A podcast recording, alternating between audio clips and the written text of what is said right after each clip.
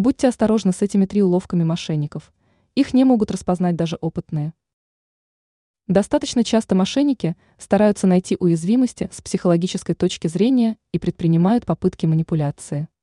Поэтому важно хотя бы вкратце знать, как конкретно воры ведут себя в процессе беседы с жертвой.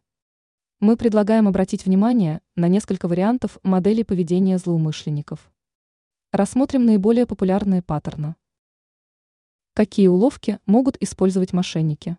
Вот несколько вариантов. Деньги или штраф. Мошенник находит машину, которая припаркована в неположенном месте, и оставляет записку с требованием перечислить деньги или он отправит данные в ГИБДД. Не платите аферистам. Продажа переоцененного товара. Они приглашают на чайную церемонию и пытаются продать самый обычный чай по сверхдорогой цене. Заблокированная карта. Приходит СМС о том, что карта заблокирована, и чтобы ее разблокировать, нужно позвонить по телефону. Банки так никогда не делают. Ранее мы писали о том, почему телефон стал тормозить.